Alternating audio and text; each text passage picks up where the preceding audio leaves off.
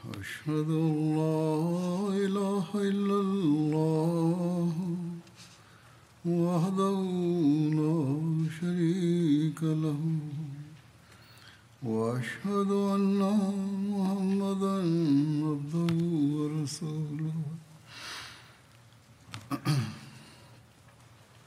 أما بعد فأعوذ بالله من الشيطان الرجيم. بسم الله الرحمن الرحيم. الحمد لله رب العالمين. الرحمن الرحيم. مالك يوم الدين. إياك نعبد وإياك نستعين. اهدنا الصراط المستقيم. صراط الذين أنعمت عليهم. غير المغضوب عليهم ولا الضالين.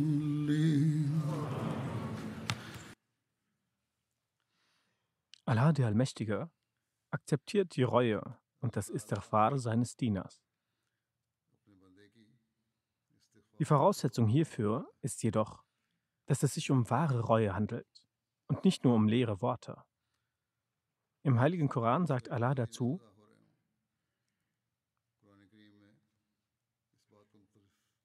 Wahre Reue belohnt Allah mit Reichtum und Nachkommenschaft, und sie ist ein Mittel, um sich vor der Strafe Gottes zu schützen.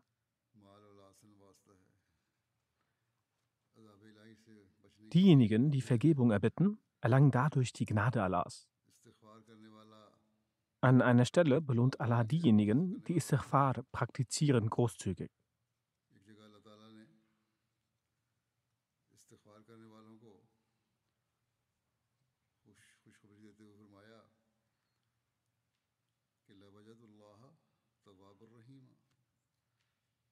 Sie hätten gewiss Allah sehr vergebend und barmherzig gefunden.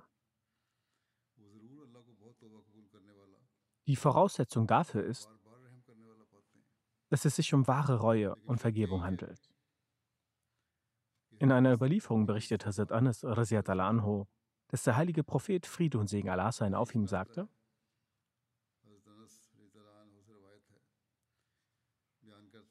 Derjenige, der wahrhaftig um Reue vor seinen Sünden bittet, gleicht einem, der niemals eine Sünde begangen hat. Wenn Allah einen Menschen liebt, dann kann niemand ihm Schaden zufügen. Das heißt, das Verlangen nach Sünden ihn nicht zum Übel verleiten kann. Und Allah selbst bewahrt ihn vor dem Resultat der Übel. Dann rezitierte der heilige Prophet Friede und Segen Allah sein auf ihm den Vers.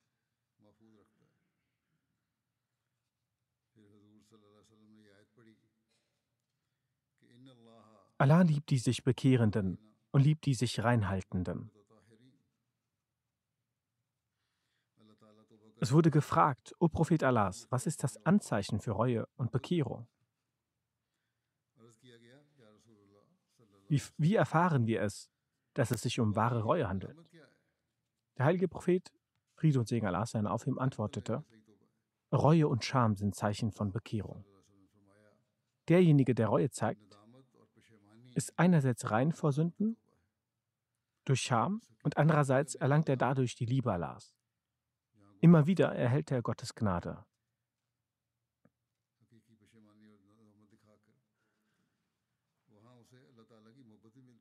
Der verheißene Messias, Friede sei auf ihm, sagt an einer Stelle bezüglich der Bedingungen wahrer Reue, die erste Voraussetzung besteht darin, dass man sich von jeglichen bösen und teuflischen Gedanken befreit und sämtliche Gedanken an unheilvollen Genuss unterdrückt. Dies erfordert einen großen inneren Kampf, den der, den der Mensch durchstehen muss, bevor er wahre Reue zeigen kann.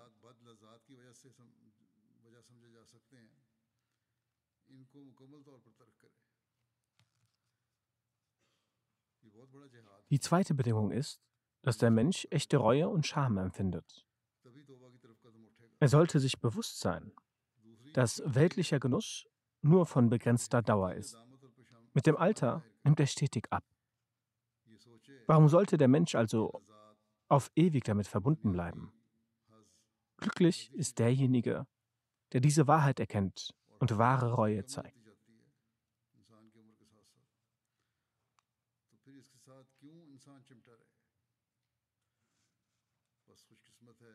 Wahrhafte Scham, wie sie vom heiligen Propheten, Friede und Segen Allah sein auf ihm, empfohlen wurde, ist von großer Bedeutung.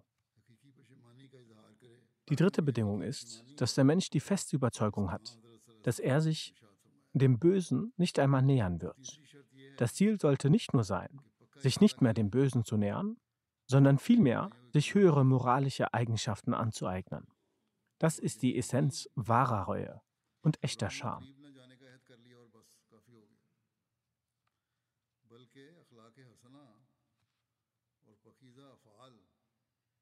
Wenn dieser Zustand erreicht wird, dann findet Allah Gefallen an, an diesem Diener.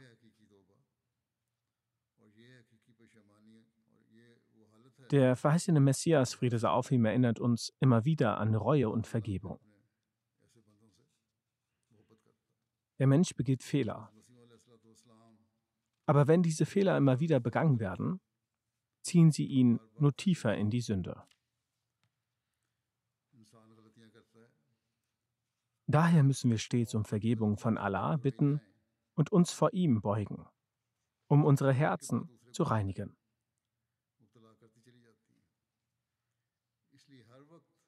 Wir sollten stets in Sorge sein, dass die Rechte Gottes und die Rechte der Menschen nicht verloren gehen.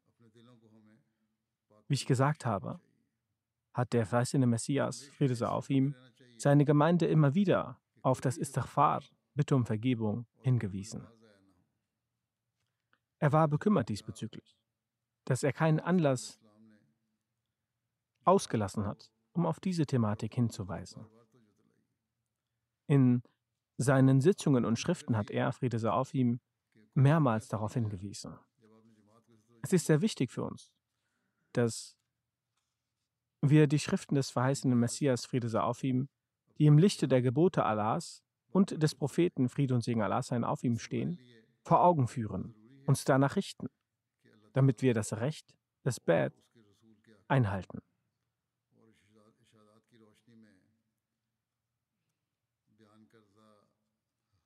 Wenn wir keine reine Reformation in uns herbeiführen und unsere Aufmerksamkeit nicht auf das wahre Istighfar und Dauber wenden, dann bringt uns unser Anspruch der Reformation keinen Nutzen.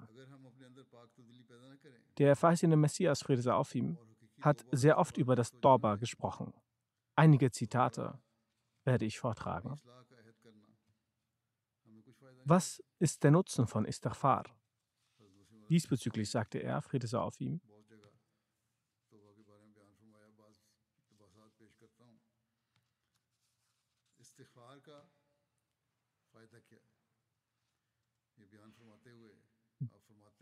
und dass ihr Vergebung erfleht von eurem Herrn und euch dann zu ihm bekehrt. Denkt daran, dass dieser Umma zwei Dinge gewährt wurden. Eines, das Stärke verleiht und das andere, dass, er, dass es ermöglicht, die erlangte Stärke praktisch umzusetzen. Um Stärke zu erlangen, muss man Istighfar, Vergebung bei Gott suchen, was auch als ist dem Dad Unterstützung suchen oder ist Dianat Hilfe suchen beschrieben wird. Die Sufis haben geschrieben, dass so wie Keulen und Gewichte heben die Stärke und Kraft des Körpers erhöhen, so ist die Suche nach Vergebung von Gott ein spirituelles Gewicht, das die Seele stärkt und die Standhaftigkeit im Herzen entwickelt. Jemand, der Stärke entwickeln möchte, sollte Vergebung suchen oder Istighfar verrichten. Das Wort Raffer bedeutet bedecken oder unterdrücken. Und so versucht der Mensch durch Istighfar die Gefühle und Gedanken zu bedecken und zu unterdrücken, die zwischen ihm und Gott stehen. Daher ist der Zweck der Suche nach Vergebung von Gott zu erbitten, damit der Mensch die Giftstoffe überwinden kann, die ihn angreifen und zu zerstören versuchen, und damit er die Hindernisse auf dem Weg zur Erfüllung der Gebote Gottes, des Allmächtigen, aus dem Weg räumen kann und damit er nach ihnen im praktischen Sinne handeln kann.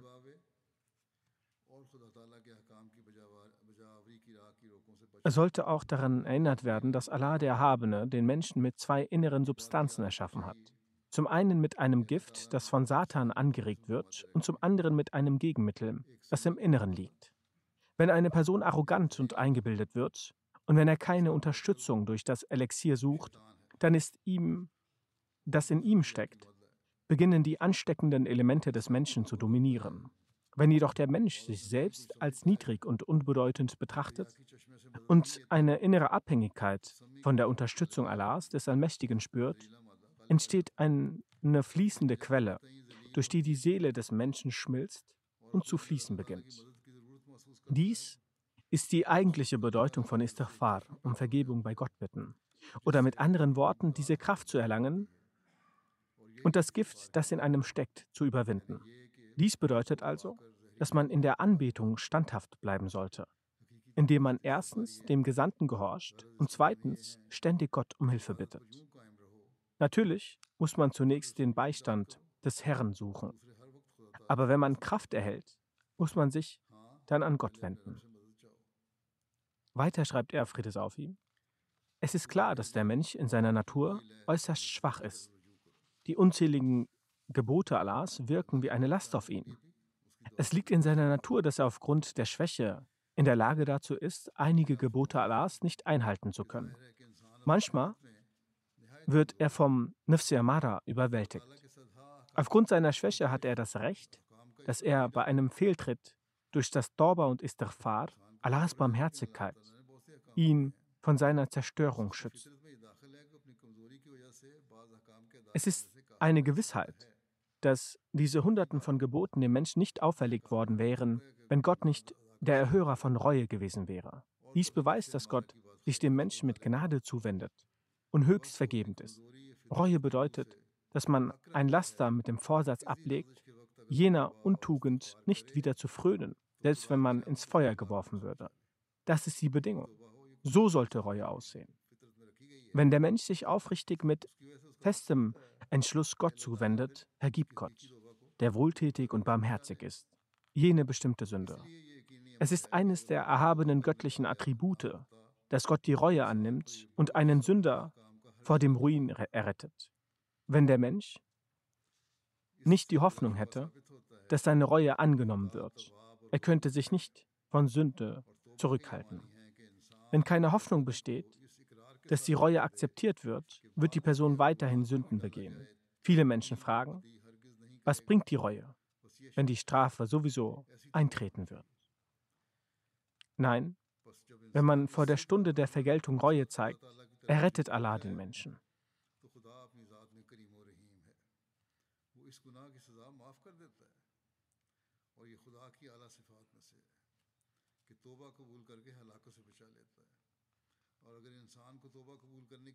Der verheißene Messias, Friede sei auf ihm, sagt weiter, auch die Christen glauben an Reue, wobei ihnen dieselbige der Bedingung unterliegt, dass die bereuenden Personen ein dass die bereuende Person ein Christ sein muss.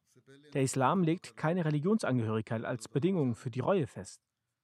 Außer die Sünde der Verleugnung von Gottes Buch und Gesandten kann die Reue der Anhänger eines jeden Glaubens angenommen werden. Es ist unmöglich, dass man durch Taten allein Erlösung erlangen kann. Es ist vielmehr die Wohltätigkeit Gottes, dass er die Reue einiger annimmt und anderen durch seine Gunst solche Kräfte verleiht, dass sie davor gefeit sind, zu sündigen. Eine Person begab sich in die Gesellschaft des verheißenen Messias, Friede sei auf ihm. Er fragte den verheißenen Messias, Friede sei auf ihm, welche Gebete er sprechen solle. Der verheißene Messias, Friede sei auf ihm, antwortete, sprich, oft das ist Istighfar, Bittgebete um Vergebung. Ein Mensch hat nur zwei Zustände. Entweder er begeht keine Sünden oder Allah bewahrt ihn vor den schlimmen Folgen der Sünden. Daher sollte man beim Sprechen des Bittgebets um Vergebung beide Bedeutungen berücksichtigen. Dass man keine Sünde begeht und dass die schändlichen Folgen der Sünden nicht sichtbar werden. Möge Allah ihm vergeben und möge er keine weiteren Sünden begehen. Während man das Istighfar spricht, sollte man dies vor Augen halten. Einerseits sollte man beten, dass Allah die vergangenen Sünden verschleiert und andererseits sollte man Allah um Kraft bitten, vor zukünftigen Sünden zu schützen. Das Istighfar ist nicht nur mit bloßen Worten erfüllt, vielmehr sollte es aus tiefstem Herzen stammen und in den Gebeten auf eigener Sprache gesprochen sein. Dies ist sehr wichtig.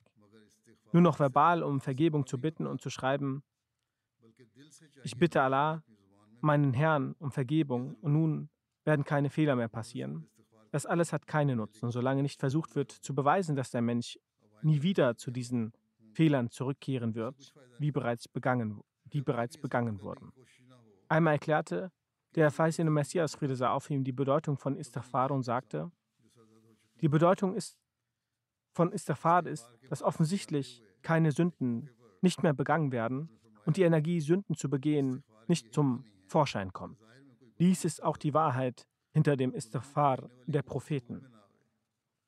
Obwohl sie sündlos sind, beten sie um Vergebung, damit diese Energie nicht zum Ausdruck kommt. Und für die Menschen hat Vergebung auch die Bedeutung, dass Gott sie vor den schändlichen Auswirkungen ihrer begangenen Verbrechen und Sünden bewahrt, ihnen ihre Sünden vergibt und sie vor zukünftigen Sünden schützt. Der verheißene Messias, Friede sei auf ihm, sagte, auf jeden Fall ist es für den Menschen unerlässlich, dass er seine Zeit immer mit dem Sprechen des Istighfar verbringt. Der verheißene Messias, Friede sei auf ihm, sagte,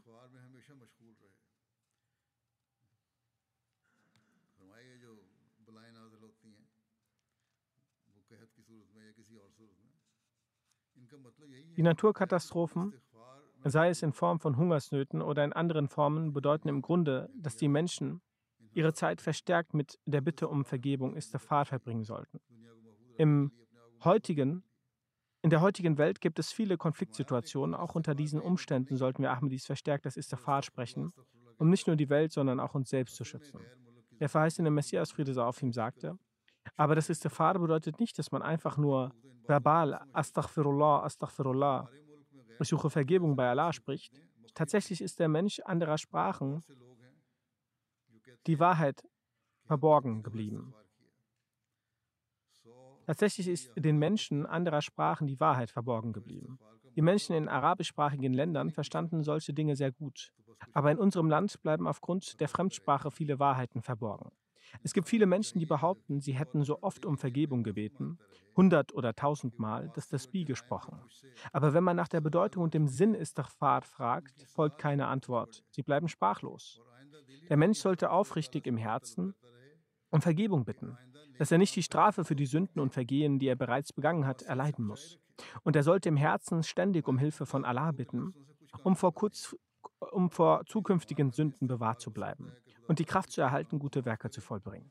Er, Friede sei auf ihm, sagt, seid euch dessen wohl eingedenk, dass Worte allein keine Nutzen bringen. Ist der Vater das Bitten um Vergebung kann auch in der eigenen Sprache erfolgen dass Gott die vergangenen Sünden vergibt und vor künftigen Sünden bewahrt und befähigt, gute Taten zu vollbringen. Und genau dies ist wahres Istighfar. Es darf nicht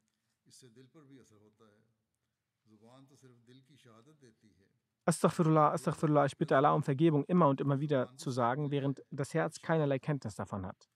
Seid euch dessen eingedenk, dass nur das, was aus dem Herzen kommt, Gott erreicht. Man sollte in der eigenen Sprache Bittgebete an Gott richten. Es wirkt sich auf das Herz aus. Die Zunge legt lediglich Zeugnis über das Herz hinab, Herz ab. Wenn im Herzen Leidenschaft aufkommt und die Zunge ebenfalls mitwirkt, dann ist es ein, guter Aspekt. Nur gesprochene Bittgebete, die nicht von Herzen auskommen, sind vergebens. Ja, Bittgebete, die von Herzen auskommen, sind wahre Gebete. Wenn vor dem Eintreffen eines Unheils ein Mensch in seinem Herzen immer und immer wieder zu Gott betet und Vergebung bittet und um Vergebung bittet, so dann ist Gott barmherzig und gnädig. Das Unglück wendet sich ab. Aber wenn das Unheil bereits eingetroffen ist, wendet es sich nicht ab.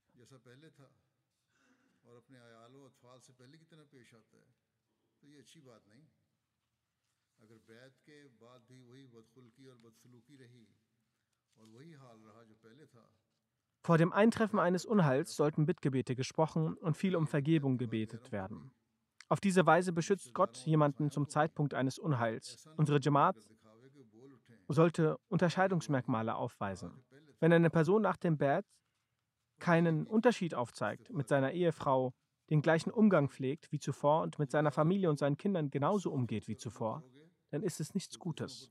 Wenn nach dem Bad das gleiche und unmoralische Verhalten oder der schlechte Umgang bestehen bleibt und der Zustand der gleiche bleibt wie zuvor, was ist dann der Sinn des Bad? Nach dem Bad sollte man sowohl für Fremde als auch für die eigenen Verwandten und Nachbarn mit einem solchen Beispiel vorangehen, dass sie ausrufen, dass er nun nicht mehr der gleiche ist wie zuvor. Und genau dies sollte das Resultat wahres Istighfar sein. Seid euch dessen wohl eingedenkt, dass, wenn ihr im reinen Taten vollbringt, mit Sicherheit auf anderen Einfluss gewinnen werdet. Wie groß war doch die Ausstrahlung des heiligen Propheten, Fried und Segen Allah sein auf ihn. Einst kam in den Ungläubigen der Zweifel auf, dass der heilige Prophet Friede und Segen Allah sein auf ihm sie verfluchen wird. Daraufhin kamen alle Ungläubigen zusammen und baten ihn, nicht zu verfluchen. Eine wahrhaftige Person hat gewiss eine Ausstrahlung. Er sollte völlig im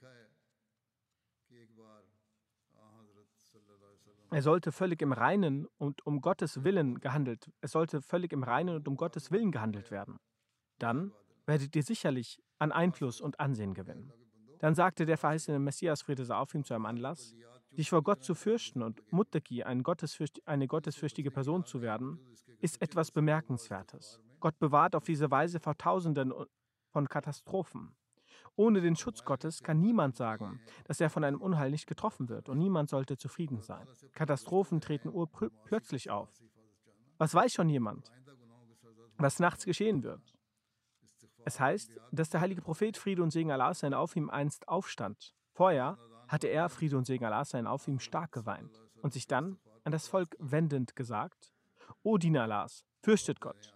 Unheil und Plagen hängen am Menschen wie Ameisen. Es gibt keinen anderen Weg, sie zu vermeiden, als sich in aufrichtiger Reue und Istighfar zu beschäftigen. Weiterhin sagt der verheißene Messias, Friede sei auf ihm, Istighfar bedeutet,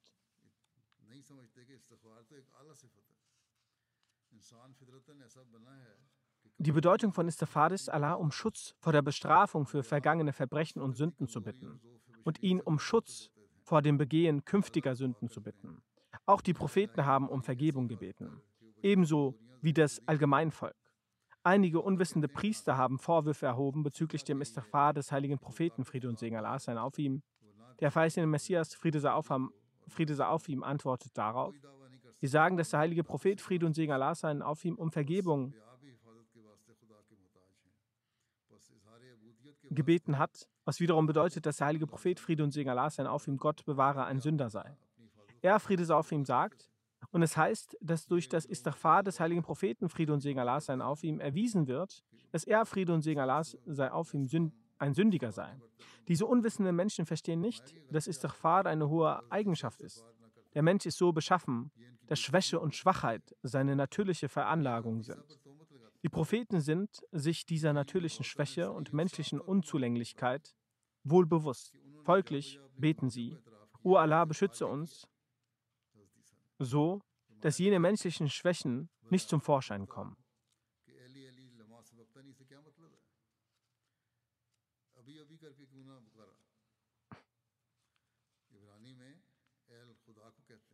Die Quintessenz ist, dass die Kraft, die Gott besitzt, weder in einem Propheten noch in einem Heiligen oder Gesandten vorzufinden ist. Niemand kann behaupten, dass er aus eigener Kraft heraus sich vor Sünden beschützen kann. Kurzum, auch Propheten bedürfen Gottes Schutz. Der heilige Prophet Friede und Segen Allah sein auf ihm hat folglich, um das Aufzeigen, einen, ein Diener Gottes zu sein, wie andere Propheten Gott um seinen Schutz gebeten. Es ist eine falsche Ansicht dieser Leute, was die Christen behaupten, dass Jesus, Friede sei auf ihm, nicht um Vergebung bat. Er, Friede sei auf ihm, sagt, es ist eine falsche Ansicht dieser Leute, dass Jesus nicht um Vergebung gebeten hat. Das ist eine Torheit und ihr Unverständnis und sie verleumden Jesus, Friede sei auf ihm. In Anbetracht der Bibel wird es klar deutlich, dass Hazrat Jesus, Friede sei auf ihm, immer wieder seine Schwächen gestanden hat und um Vergebung gebeten hat. Er sagt, dann sagt mir doch, was die Bedeutung von Eli Eli Lema Sachbatani ist. Wieso hat er nicht mein Vater, mein Vater, wieso hat er nicht mein Vater, mein Vater gerufen? In Hebräisch bedeutet El Gott. Die Bedeutung ist sicherlich, erbarme mir und sei mir gnädig und verlasse mich nicht in Hilflosigkeit, also beschütze mich. Er sagte, in Wahrheit liegt die Schwierigkeit darin, dass in Indien aufgrund der Vielfältigkeit der Sprache der wahre Sinn von Istighfar verloren gegangen ist und die Gebete als Mantra verstanden werden. Welch ein Gebet, welch ein Istighfar und welch eine Vergebung. Wenn man jemanden darauf hinweisen möchte, sage öfters das Istighfar auf, dann sagt er, dass er hundertmal oder zweihundertmal das Istighfar aufsagt. Aber wenn man die Bedeutung nach, wenn man dann die Bedeutung nachfragt, dann wissen sie nichts. Istighfar ist ein arabisches Wort, dessen Bedeutung die Bitte um Vergebung ist. O mein Herr, beschütze uns vor den negativen Folgen von unseren vorher begangenen Sünden. Denn die Sünde ist ein Gift und hat sicherlich einen Einfluss. Und beschütze uns das nächste Mal so, dass wir keine Sünde mehr begehen. Nur mit bloßem Sprechen wird der Sinn nicht erreicht. Weiter sagt er, Friede sei auf ihm, Dorba bedeutet, sich von einer schlechten Tat, vor einer schlechten Tat schämen und wiederkehren. Dorba und Reue ist keine schlechte Sache, sondern es ist geschrieben. Der Bekehrende wird sehr geliebt von Allah. Allahs Name ist auch Dawab. Das bedeutet, dass wenn der Mensch sich für seine schlechten Taten schämt und verspricht, sich von diesen schlechten Taten fernzuhalten, dann wird auch Allah mit seiner Gnade wiederkehren. So kommt es in einem Hadith vor, dass wenn ein Mensch eine Handspanne zu Gott kommt, wird Gott eine Handbreite zu ihm kommen. Wenn ein Mensch läuft, dann rennt Gott. Wenn der Mensch sich auf Gott konzentriert, dann wird Allah auch mit Gnade und Segen und Vergebung ihn unendlich segnen. Aber wenn er sich von Gott abwendet, was soll dann Gott? Was soll das dann Gott kümmern? Die Wahrheit über Istighfar ansprechend sagt er, Friede sei auf ihm. Man sollte wissen, dass der Koran zwei Namen von Allah vorgestellt hat, Al-Hayy und Al-Qayyum. Al-Hayy bedeutet, dass Gott lebendig ist und den anderen und den anderen Leben schenkt. Und Al-Qayyum, der selbstbestehende und der wahre Grund, dass andere bestehen. Jedes sichtbare und verborgene Leben, Lebewesen ist von diesen zwei Eigenschaften abhängig. So möchte Al-Hayy, dass er angebetet wird, wie seine Manifestation in der Surah Al-Fatiha in Iyaka na'budu ist. Und Al-Qayyum möchte, dass man von ihm Unterstützung bittet. Das wird von Iyaka nasta'in dargestellt. Der Begriff Al-Hayy verlangt deshalb den Gottesdienst. Der Gott das Leben gewährt hat, er hat nach der Erschaffung nicht jeden auf sich selbst belassen. So wie ein Mensch, der ein Haus oder Gebäude baut und nachdem er stirbt, wird das Gebäude keinen Schaden erleiden. Der Mensch jedoch ist jederzeit von Gott abhängig. Daher ist es notwendig, dass stets von Gott Kraft erbittet wird. Genau dies ist, es, ist das Istighfar. Dies ist das wahre Wesen des Istighfar. Dann wurde es für jene erweitert, die Sünden begehen und dass sie von den üblen Konsequenzen der Sünden beschützt, geschützt bleiben. Wenn auch keine Sünde begangen wurde, ist für das Leben das Istighfar notwendig. Es ist notwendig, um unter dem Schutz von Allah zu bleiben. Das Wichtige ist jedoch, dass man vor menschlichen Schwächen geschützt bleibt. Jemand, der die Notwendigkeit von Istighfar nicht versteht, ist ein sittenloser Atheist. Weiter führt er, Friede sei auf ihm an, einer Stelle aus. Die Sünde ist ein solches Gift, welches im Blut vermischt ist. Die Heilung ist nur durch das Istighfar möglich. Was ist Istighfar? Genau dies, dass Allah vor den üblen Konsequenzen der Sünden schützt, die bereits begangen wurden, und vor jene, die noch begangen, die noch nicht begangen. Ebenfalls für jene, die in der Kraft des Menschen enthalten sind. Sie sollen nicht überhaupt nicht, sie sollen sich überhaupt nicht zeigen bzw. begangen werden. Sie sollen im Inneren verbrennen und zu Staub werden. Dies ist eine sehr furchterregende Zeit. Daher sollte man stets in Reue und Istighfar beschäftigt bleiben. Die Zeit, in der wir leben, ist eine sehr gefährliche Zeit. Man sollte stets in Reue und Istighfar beschäftigt bleiben, über sich selbst reflektieren. Alle religiösen Menschen bzw. jene, die an verschiedene Religionen und Bücher glauben, sind davon überzeugt, dass durch Sadakat und das Spenden Katastrophen abgewendet werden können. Dies soll vor der Strafe geschehen. Doch wenn die Strafe kommt, dann lässt sie sich keineswegs abwenden. Daher solltet ihr stets das Istighfar tätigen und Reue zeigen, damit ihr selbst nicht an der Reihe seid und Allah euch stets beschützt. In Hinblick, Hinblick auf die aktuellen Zustände der Welt sollten wir vermehrt das Istighfar vollziehen. Wie ich bereits zuvor erwähnte, möge Allah, der Erhabene, uns vor jeglichen Unruhen und Katastrophen beschützen. Amin. In der weiteren Erläuterung von Reue sagt er, Friede sei auf ihm, an einer Stelle, es möge in Erinnerung bleiben, dass das Verneinen der Reue und Vergebung das Tor zum menschlichen Fortschritt schließt. Jener, der die Wahrheit, die Reue verneint, verschließt das Tor zu jeglichen Fortschritten. Denn es ist jedem eine klare und eindeutige Angelegenheit, dass der Mensch in seinem Wesen nicht vollkommen ist. Das heißt, er ist in seinem Wesen überhaupt nicht vollkommen, sondern er bedarf der Vervollkommnung, gleich seinem äußerlichen Zustand, in den er geboren wird, erweitert er langsam seinen Wissensstand. Er wird nicht als ein belesener Gelehrter geboren. Wenn er gleichsam geboren wird und ein Bewusstsein entwickelt, befindet er sich in einer niederen moralischen Verfassung. Beachtet, jemand, also die Zustände neugeborener Kinder, so wird ihm eindeutig ersichtlich, dass ein Großteil der Kinder danach trachtet, bei jeglicher kleinen Auseinandersetzung das andere Kind zu schlagen. Kinder streiten sich manchmal. Oft entwickelt sich in ihnen die Eigenschaft, bei jeder Kleinigkeit zu lügen oder andere Kinder zu beschimpfen. Manch andere fallen der Gewohnheit des Stehlens, der Lästerei, des Neids und Grolls anheim. Sobald dann der Rausch der Jugend in Wallung gerät, verfallen sie dem Nafsi Amara. Oft werden solche unlauteren und unbeschreiblich verwerflichen Taten von ihnen begangen, die zur öffentlichen Sünde und Übertritt zählen. Zusammengefasst, für einen Großteil der Menschen ist der erste Teil des Lebens ein verwerflicher. Das Umfeld und die Gesellschaft verleitet sie zum Übel. Wenn ein glückseliger, glückseliger Mensch dann aus dem ersten Teil des Lebens hinaustritt, wendet er sich seinem Gott zu. Wenn ein gut veranlagter Mensch beobachtet, dass sich auf der Welt das Übel verbreitet hat, wendet sich seine Aufmerksamkeit Gott dem Erhabenen zu. Was ist das Resultat dieser Zuwendung? Durch wahrhaftige Reue wendet er sich von verwerflichen Taten ab. Dann nimmt er sich der Reue an. Sodann sorgt er sich um die Reinigung seiner Natur. Das sind üblichen, das sind übliche Umstände des menschlichen Lebens, die den Menschen, die Menschen durchleben müssen. Daraus wird ersichtlich, wenn es wahr sein sollte, dass Reue nicht erhört wird, ist es eindeutig erwiesen, dass Gott überhaupt nicht beabsichtigt, jemanden Erlösung zu gewähren. Zu einem Anlass erwähnte er, Friede sei auf ihm, als einige Menschen zusammenkamen, die das Bett abgelegt hatten. Eine Zusammenkunft fand also statt. Er erteilte ihnen folgende Weisheit. Es ist die Absicht Gottes, des Erhabenen, dass der Mensch eine reine Torba vollzieht und betet, dass ihm keine Sünder, keine Sünden unterlaufen. Er möge weder im Jenseits in Ungnade fallen noch im Diesseits. Er möge eine solche Reue, es möge eine solche Torba eine Reue sein, auf das weder im Diesseits Enttäuschung bevorsteht und noch nach dem Ableben. Bis der Mensch das Gespräch nicht nach einer Erkenntnis aufnimmt und keine Demut in ihm ist, gelangt die Angelegenheit nicht zu Gott.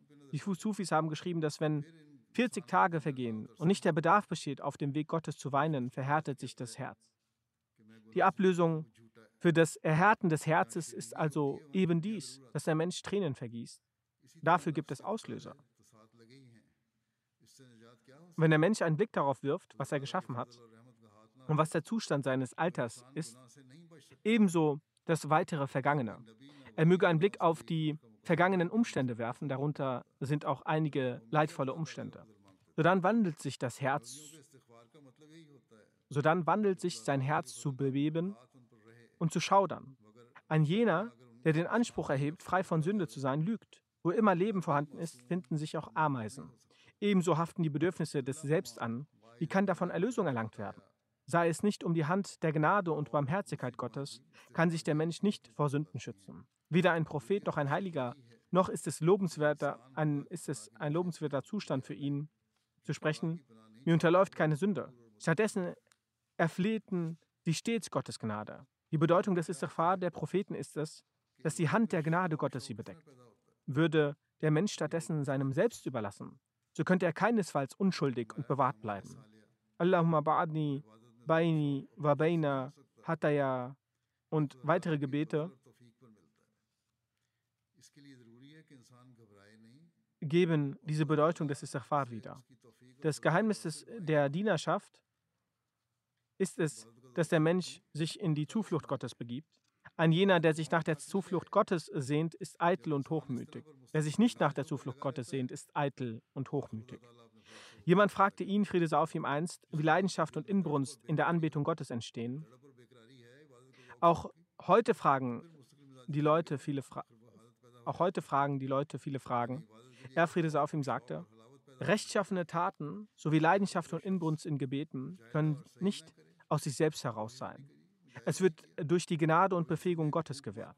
Dazu ist es erforderlich, dass der Mensch nicht zaudert und darin fortfährt, Gottes, Gott um seine Gnade und Befähigung anzubeten. Auch die Leidenschaft und Inbrunst in der Anbetung möge er von Gott erflehen. Er möge in diesem Gebet nicht ermüden. Wenn der Mensch sich mit dieser Standhaftigkeit in diesen Gebeten vertieft, so erschafft Gott, der Erhabene, durch seine Gnade jene Umstand, jenen Umstand, für den in seinem Herzen eine Unruhe und Rastlosigkeit zu finden ist. Ist eine Unruhe und Rastlosigkeit für das Erlangen von Leidenschaft und Inbrunst in der Anbetung zu finden, so fahrt in Beständigkeit fort und jener Zustand wird geschaffen, das heißt eine Leidenschaft und Inbrunst und Süße in der Anbetung entsteht.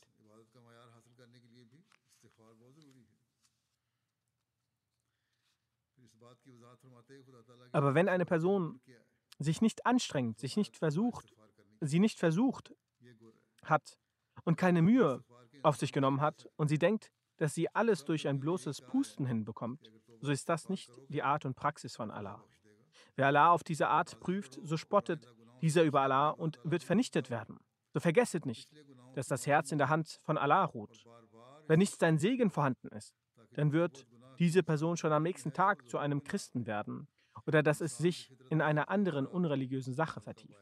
Daher solltet ihr alle um seinen Segen beten und verlangt nach seiner Unterstützung, damit er euch auf dem geraden Weg behält. Wenn sich vor Allah unabhängig, wer sich von Allah unabhängig erklärt, so wird dieser zu einem Satan. Dafür ist es wichtig, dass der Mensch das Istighfar macht, damit nicht das Gift und der Eifer nicht entsteht, welches den Menschen tötet. So ist äh, das Istighfar sehr wichtig, um den Rang der Gebete zu erlangen. Dann erklärt er, was der Weg ist. Was ist der Weg, um sich vor der Strafe Allahs zu schützen? So sagt er, man soll Reue und Istighfar machen. Das ist der Weg. Was kann der Mensch schon ohne Tauba und Istighfar machen? Alle Propheten haben dies gesagt. Wenn ihr Reue zeigt und Istighfar macht, so wird Gott euch vergeben. Deshalb betet und verlangt von Gott Hilfe, um euch von der Sünde zu befreien. Und betet um Vergebung für die vorigen Sünden und macht das Istighfar immer wieder, damit die Kraft der Sünde, die der Mensch in sich trägt, nicht zum Vorschein kommt. So findet sich in der Natur des Menschen zwei Kräfte. Zum einen das Erbringen von guten Werken und die Kraft, Gutes zu tun, und zum anderen die Kräfte, sündhafte Taten zu begehen. Und solch eine Kraft zurückzuhalten, ist die Aufgabe Allahs. Und diese Kraft ist so in dem Menschen, wie es im Stein die Kraft zum Feuer ist. Dann sagt er, und dass ihr um Vergebung erfleht von eurem Herrn und euch dann zu ihm bekehrt, so wurde diese Gefolgschaft, so wurde dieser Gefolgschaftszeit Kräfte gegeben. Zum einen, zum einen, um Kraft zu erlangen, macht das Istighfar und zweitens, um die Kraft, erlangte Kraft zu zeigen, sollt ihr Reue zeigen und euch zu ihm, Gott, wenden. Um Kraft zu erlangen, ist, ist, um Kraft zu erlangen, ist das Istighfar. In anderen Worten nennt man es das Verlangen nach der Kraft und das Verlange, Verlangen nach der Unterstützung. So haben die Sufis geschrieben, wie man durch das Heben von und Kreisen von Gewichten körperliche Kraft erlangt. So ist das spirituelle Hebegewicht das Istighfar. Dadurch erlangt die Seele eine Kraft und das Herz bekommt dadurch Stärke, welche, welche man Kraft, welche Kraft man also Istighfar nennt. Er sagte, dass das Tor der Segnungen und der Gnade Allahs niemals geschlossen ist. Wenn der Mensch mit wahrem Herzen und Aufrichtigkeit Reue zeigt, so ist dann Gott vergebend und barmherzig und akzeptiert die Reue. Dann zu denken, welchen sündigen Menschen wird Gott schon vergeben, das ist eine Beleidigung Gottes und Respektlosigkeit. Denn die Schätze seiner Barmherzigkeit sind weit und unendlich. Seine Tore sind nie verschlossen. Es ist nicht wie die Arbeit oder die Stellenangebote der Briten, dass man denkt, es gibt so viele Gebildete, wie soll ich da eine, wie soll ich da eine Arbeitsstelle finden? Alle, die zu Allah gelangen, werden höchste Ränge erlangen. Das ist ein festes Versprechen. Der Mensch ist sehr unglücklich und unglückselig, der keine Hoffnung auf Allah hat und dass seine Zeit des Hinwegnehmen der Seele in einem Zustand der Unachtsamkeit über ihn kommt. Auch wenn das Tor geschlossen ist. Wenn dann die Zeit des Sterbens gekommen ist, dann nicht mehr. Dann sagt er, Reue heißt im Lexikon der Araber, sich, zu, zu, sich zurückzukehren. Das, deshalb heißt auch Allah im Heiligen Koran Dawab, also einer, der sich oft zurückwendender. Das bedeutet, wenn der Mensch sich von den Sünden befreit, mit aufrichtigem Herz sich zu Allah wendet, so wendet Allah sich noch mehr zu ihm zurück. Und diese Sache ist ganz nach dem Naturgesetz. Wenn Allah schon die Sache in der Natur des Menschen gelegt hat, dass ein Mensch mit wahren Herzen sich dem anderen Menschen zuwendet, so wird auch sein Herz weich für ihn. Wie kann dann Verstand, wie kann der Verstand diese Sache akzeptieren? Dass der Mensch zwar mit aufrichtigen Herzen zu Allah, sich zu Allah wendet, aber Gott sich nicht zu ihm wendet. Und dass dann Gott, der sehr edel und barmherzig ist, so wendet er sich mehr als der Diener zu ihm. Deshalb ist im Heiligen Koran der Name so wie, es so wie ich es geschrieben habe, Tawab, der viel Reue akzeptierende. Die Reue des Menschen zeigt sich mit Scham, Reuegefühl, Unterwürfigkeit und die Reue von Gott ist mit Barmherzigkeit und Vergebung. Wenn die Barmherzigkeit nicht von den Eigenschaften Gottes wäre, so kann keiner Freiheit erlangen. Trauer darüber, dass die Menschen nicht auf die Eigenschaften Gottes geachtet haben und alle Basis und Handeln auf ihr eigenes Wesen beschränkt. Aber der Gott, der ohne das Wirken von jemandem tausende Gaben auf dieser Welt geschaffen hat, kann es denn seine Eigenschaft sein, dass der schwache Mensch in seiner Unwissenheit sich ihm zuwendet und sich auch so zu ihm wendet, als würde er sterben, und er den ersten unreinen Umhang von seinem Körper löst und in seiner Flamme der Liebe verbrennt, und dass Gott dann Unbarmherzigkeit, unbarmherzig sich nicht zu ihm wendet. Ist das etwa, ist das etwas, das Naturgesetz von Gott, Wer so etwas sagt, der sei von Allah verflucht. Auf einen deutlichen Wandel im eigenen Leben herbeizuführen, aufmerksam machen, sagt er, Friede sei auf ihm, merkt euch gut. Allah zu verlassen und auf Heilmittel und Taktiken zu vertrauen, ist Torheit. Bringt in eurem Leben einen solchen Wandel hervor, dass man zu merken bekommt, dass es das neue Leben, ein Leben der Reue ist, wiederholt das Istighfar viel. Diejenigen, die wegen der Fülle an weltlichen Beschäftigungen keine Gelegenheit haben, diese sollten sich am allermeisten fürchten. Jene, die sagen, dass sie aufgrund weltlicher Beschäftigung nur sehr wenig Zeit haben, sie sollten sich sehr fürchten. Menschen, die angestellt sind, passiert es öfter, dass sie die Rechte Gottes nicht erfüllen können. Deswegen ist es in Zuständen der Unbeholfenheit erlaubt, die Gebete Sohor und Asr und das Maghrib und Isha-Gebet zusammen zu verrichten. Wenn man sehr gezwungen ist, dann kann man die Gebete zusammen verrichten. Doch, es ist, doch richtig ist es, dass die Gebete zu ihrer jeweiligen Zeit verrichtet werden. Er, Friede auf ihm, sagt, ich weiß auch, dass wenn Arbeitgeber um Erlaubnis für die Verrichtung der Gebete gebeten werden, die diese erteilen. Er, Friede auf ihm, sagte zu Angestellten, dass wenn man vor, Vorgesetzte, die selbst auch keine Muslime sind, darum bittet, dann erlauben sie das Gebet zu verrichten. Für das Fallenlassen vom Gebet gibt es keine adäquate Ausrede, außer der Schwäche des eigenen Egos. Übt kein Unrecht und keinen Zwang in den Rechten Allahs und den Rechten der Schöpfung. Erfüllt die euch zugeschriebenen Pflichten mit Ehrlichkeit. Das heißt, man hat erst nach dem dann Nutzen von Vergebungssuche und Reue, wenn man die grundlegenden Gebote sich vorhaltend diese richtig befolgt, man in der Darbringung der Gebete regelmäßig ist und man die Rechte Allahs und der Schöpfung richtig erfüllt. Er, Friede, auf, Friede auf ihm, sagt, also steht auf und zeigt Reue und stellt euch euren Herrn durch rechtschaffene Taten, stellt euren Herrn durch rechtschaffene Taten zufrieden und merkt euch, dass die Strafe für Glauben bezogene Fehler erst nach dem Tod geben wird und dass das Urteil, ob man ein Hindu oder Christ oder ein Muslim ist, am Tage der Auferstehung stattfinden wird. Doch die Person, die die Grenzen in Ungerechtigkeit und Feindschaft und Sünde und Untugend überschreitet, wird an diesem Ort seine Strafe erhalten. Dann kann er auf keiner Weise vor der Strafe Allahs fliehen. Also stellt euren Gott schnell zufrieden.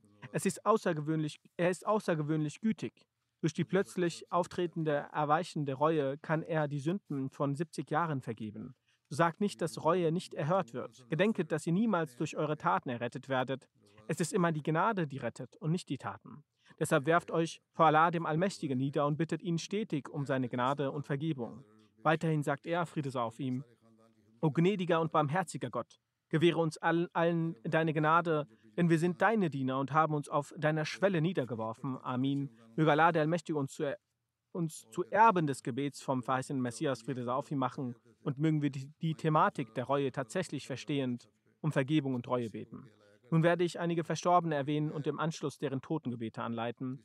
Die erste Erwähnung ist von Frau Ansaberum, Tochter von Hazrat Mir Muhammad Ishaq Anho.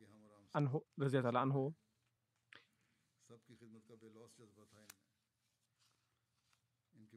Vor einigen Tagen ist sie im Alter von 93 Jahren verstorben. Wahrlich Allah sind wir und zu ihm kehren wir heim. Durch die Gnade Allahs des Allmächtigen war sie Musia, sie ist in Guardian geboren. Hazrat Mir Nasir Nawab Sahib Anho war ein Großvater väterlicherseits. Ihre Mutter hieß Hazrat Saleh Beram Sahib Anho, Tochter von Mansur Muhammad Sahib. Die Grundbildung erhielt sie von Guardian. Allah der Allmächtige gewährte ihr zwei Söhne und eine Tochter. Sie wurde mit dem verstorbenen Ghazi Shokat Sahib verheiratet.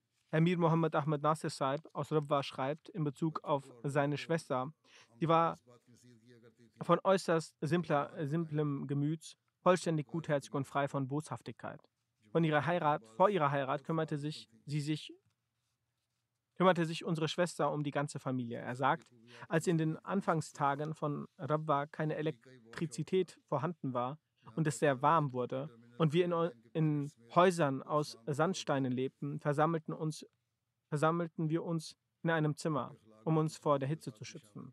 Dort hing ein großer Fächelwedel mit Rüchen von der Decke. Dieser, dieser bewegte sich, indem man am Seil zog. Ohne eine Aufforderung zog sie für, Wohl, für unser Wohlergehen durchgehend von draußen am Seil, damit wir in Ruhe schlafen konnten. Mit einer selbstlosen Leidenschaft diente sie allen. Ihre Kinder schrieben, schreiben, Unsere Mutter war eine äußerst aufrichtige Ahmadi-Muslima. Sie erfüllte all ihre Pflichten und Rechte als Ehefrau.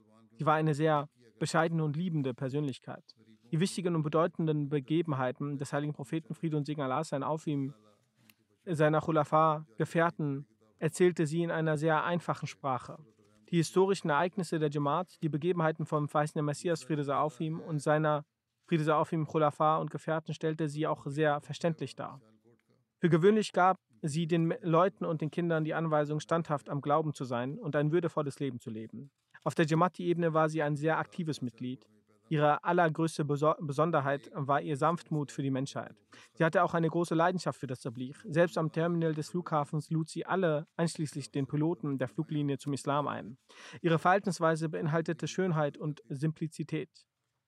Ihre Sprechweise war auch sehr lobenswert. Ihre Nichte, Frau Amtul Gaifa Saiba, Gaifi Saiba, sagt, die ist nicht von ihrer Grunderziehung, die ist nie von ihrer Grunderziehung, die sie von ihren Eltern hatte, abgewichen.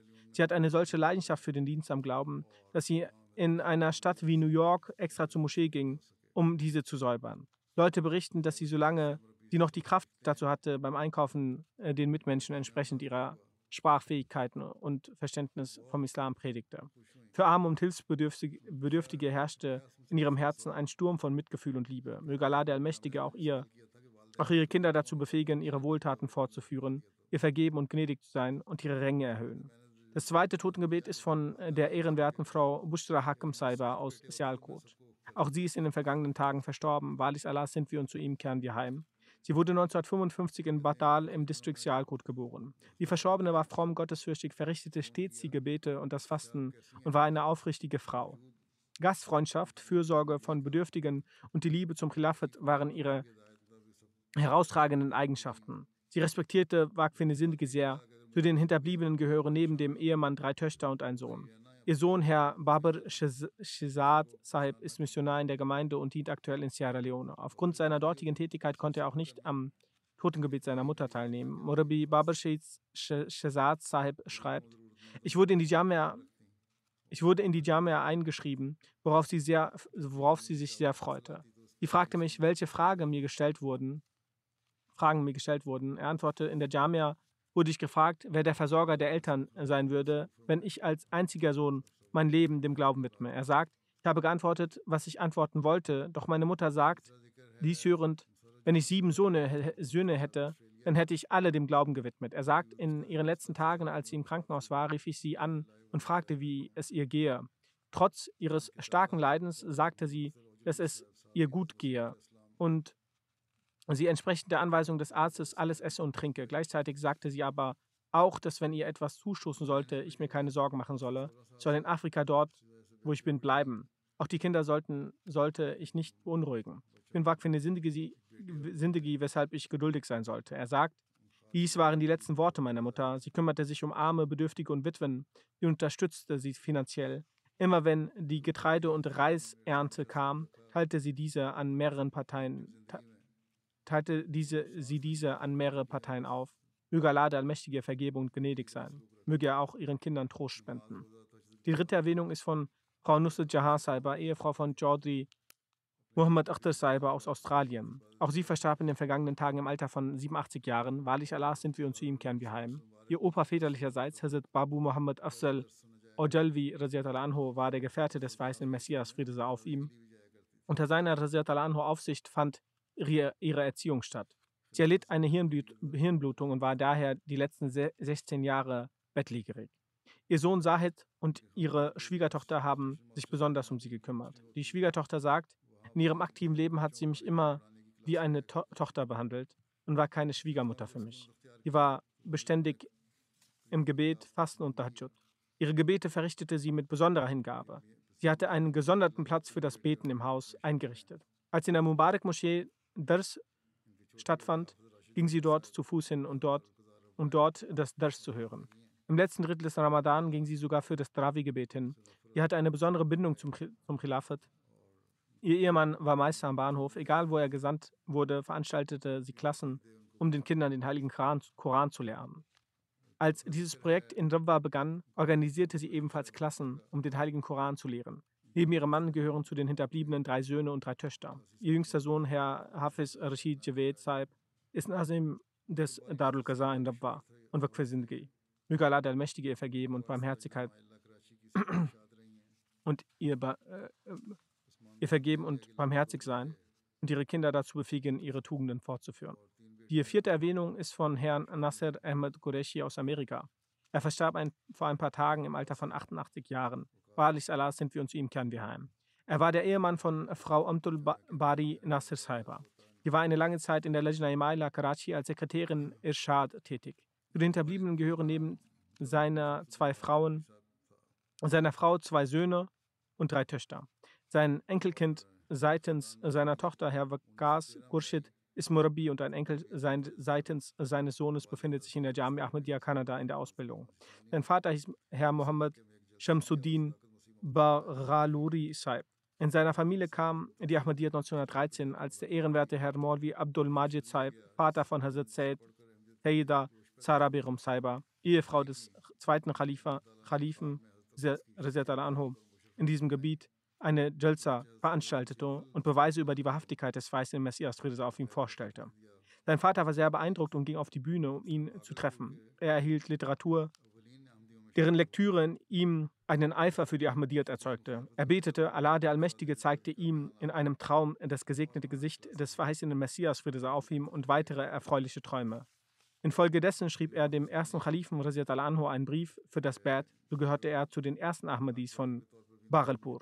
Aufgrund extremer Feindlichkeit wanderte er mit seiner Ehefrau und seinen Kindern nach Guardian aus, wo er in seiner Treue und Liebe stetig Fortschritt, stetig Fortschritt. Er hatte auch in Guardian Kinder nach Guardi Er hatte auch äh, die Ehre, als Fahrer des äh, zweiten Khalifen anhu tätig zu sein. Herr Nasir Qureshi Saib wurde in Guardian geboren. Nach der Aufteilung ließ er sich in Karachi nieder, wo er auch seine Bildung erlangte. Trotz schwerer Zeiten ging er mit großer Mühe und Hingabe seiner Bildung nach und erlangte später den BA in Elektrotechnik. Danach arbeitete er im Amt für Telefonie. Hier erreichte er die Position des Generaldirektors. Er ging mit dem Ruf eines äußerst fleißigen und aufrichtigen Vorgesetzten in den Ruhestand. Er war in der Jamaat Ahmadi, Ahmadiyya Karachi im Halka Nizamabad als Sadr Halka tätig. Wo immer er lebte, auch an anderen Orten, diente er als Präsident der Halka. Möge Allah ihm vergeben und gnädig sein. Seine Ehefrau Amtul Bari Saiba schreibt, ich erlebte ihn immer als beständig im Gebet und Fasten. Sein Herz hing immer an der Moschee. Er war ein verantwortungsvoller Ehemann, der sich um die Erziehung seiner Kinder kümmerte. Er half Bedürftigen, er liebte, die, er liebte das Khilafat sehr. Er hatte eine saubere, direkte und wahre Reden, Redensweise und durch die Gnade Allahs war er ein Musi. Möge Allah, der Allmächtige, auch seinen Kindern dazu befähigen, seine rechtschaffenen Taten weiterzuführen.